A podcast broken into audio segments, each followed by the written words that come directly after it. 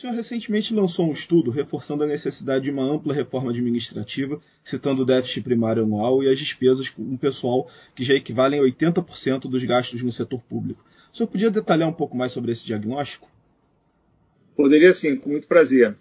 Na verdade, eu queria começar dizendo que o, a principal motivação para se fazer uma reforma do Estado não é a questão fiscal. Ela pode até é, é, ter algum impacto, é, é de se esperar que ela aumente a eficiência do Estado. Mas nós estamos falando, em última instância, de algo é, que teria impacto muito mais relevante, que é fazer o Estado funcionar melhor, entregar serviços de melhor qualidade para a população é, que precisa né, de, de é, educação de qualidade, saúde de qualidade e assim por diante, é, para é, poder se desenvolver e dessa forma desenvolver o país.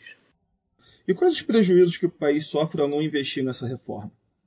Então, o país está há 60 anos crescendo na mesma taxa que os Estados Unidos. Tá? A renda per capita do Brasil, nesse período, cresceu mais ou menos o mesmo que cresceu a renda per capita dos americanos. Mas a renda per capita deles é muito mais alta do que a nossa.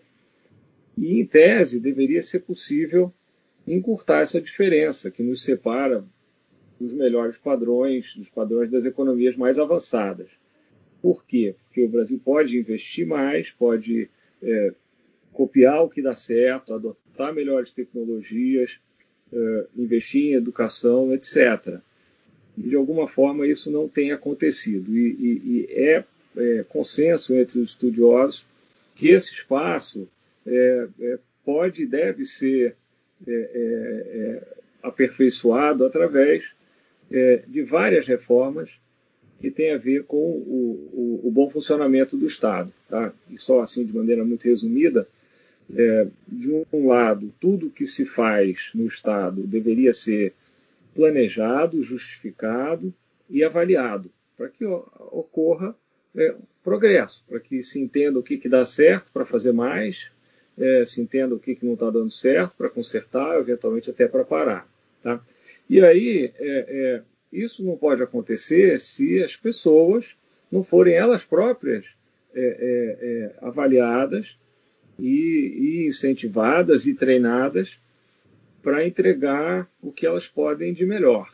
Tá? Então, isso é, um, é uma composição natural um Estado que é transparente, que se avalia e que se, eh, eh, portanto, corrige seus rumos e se aperfeiçoa, populado por pessoas, claro, que elas próprias também precisam é, é, de trabalhar sob esse tipo de, é, de regime que hoje, infelizmente, não existe no Brasil.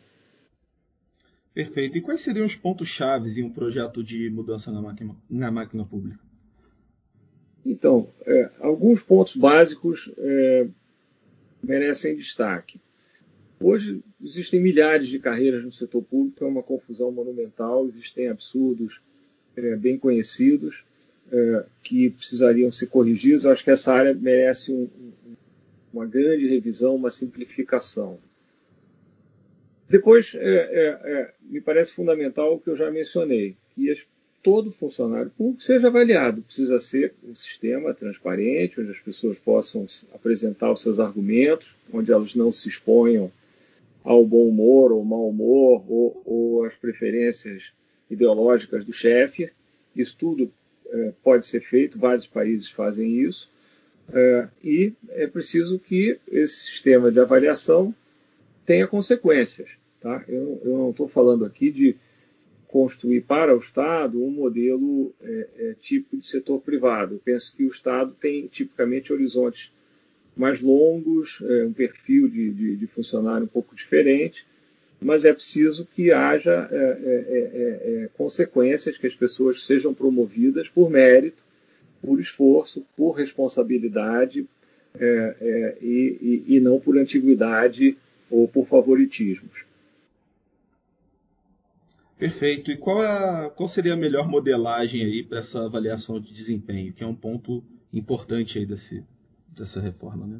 Muito importante, obrigado. Então, tipicamente isso se faz é, é, em sistemas é, com, com grupos ou comitês, para que a coisa fique impessoal. Uh, esse é um modelo testado em governos e empresas. Cria-se uma área de RH onde a, a, as carreiras das pessoas são acompanhadas é, e isso permite, é, é, como eu já venho dizendo, é, que, que se ajude as pessoas quando elas precisam, que se ofereça é, é, críticas quando as coisas não estiverem indo bem, coisas assim bem, bem básicas. E existem receitas testadas em vários países que vão, vamos ver, do, do, da maioria dos países europeus até a própria China, que é um país em desenvolvimento, num regime político diferente é, do nosso, uh, mas que faz esse trabalho é, com, com, de uma forma sistemática e, e, com bons resultados. Perfeito. Agora, o senhor defende aí que a reforma administrativa comece no plano federal para depois ir para os estados e municípios. Por que esse é o melhor caminho, na sua visão? Olha, ele, ele não é o único caminho, mas ele poupa tempo. É, ele tende a criar é, uma estrutura é, e depois pode ser replicada. É, então, acho que tem um pouco essa, essa é, vantagem aqui, aqui, isso é um pouco da natureza da federação também. É, existem canais de, que vão, vamos dizer, de, de, de cima para baixo, de baixo para cima, mas o, o, exemplo do, do, governo federal é, é, é, importante e eu penso que, com frequência, a, as leis e regulamentos podem aí ser mais facilmente adaptados é, no governo federal, a exposição a um debate mais amplo, mais completo, é mais natural. Em geral, é, conta com, com é, ajuda e, e, e, opiniões e críticas de todo o país, e aí isso depois vai sendo filtrado para baixo. Agora, no, no, seu estudo, o senhor cita também a situação dos entes federados que já estão em uma situação precária do ponto de vista fiscal e precisam da União para programas de recuperação fiscal. O que exatamente está previsto nesses cenários? Olha, essas coisas não necessariamente se misturam, mas existem muitos estados no Brasil que, quando se faz a conta na ponta do lápis, estouraram todos os limites, inclusive. E eu creio que um, um, sistema é, como esse que, que nós estamos propondo possa dar uma colaboração. A nossa intenção maior, como eu disse na primeira pergunta, é não é, não é essa, mas numa, numa situação como essa que nós estamos vivendo, de imensas dificuldades, é, eu, eu, penso que isso possa ter uma função é, auxiliar. É, os sistemas são desenhados, é, como, como nós sabemos, com uma certa rigidez, então não é fácil. Mas um, uma proposta como a nossa, se, se posta para funcionar, eu tenho certeza que no horizonte de 5 a 10 anos traria imensos resultados, sobretudo no, na capacidade do Estado é, prestar bons serviços, mas também na, na, é, na, na área é, fiscal. E por que é importante reduzir o número de carreiras? Uma questão de simplicidade, não precisa ter tantas. Isso, isso é uma questão de, de mera de de ter, vamos dizer, uma métrica de progressão com padrões de remuneração e aí as, as diversas carreiras podem se encaixar no que seria uma régua maior uh, e haveria mais clareza, o que é bom para todo mundo.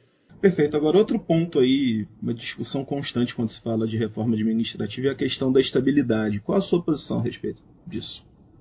A estabilidade é algo que está na Constituição, é previsto pela Constituição, existe todo um sistema, é, é, é inclusive é, que passa por uma fase é, probatória, e, e, e, a Constituição, no artigo 41, também prevê, é, com base num sistema de avaliação consistente, não me lembro das exatas palavras do artigo, que haja a dispensa. É uma, é uma situação mais extrema, mas é preciso que isso exista. Né? E e, então não é nem preciso mexer na Constituição, isso já foi algo assim, absolutamente é, discutido e, e, agora é uma questão de, na verdade, pôr em prática o que, a, o que a Constituição já manda. Essa é uma área onde há uma certa confusão, até eu diria ignorância. A maioria das pessoas nem sabe que esse artigo existe. Mas está lá, é só dar uma olhada.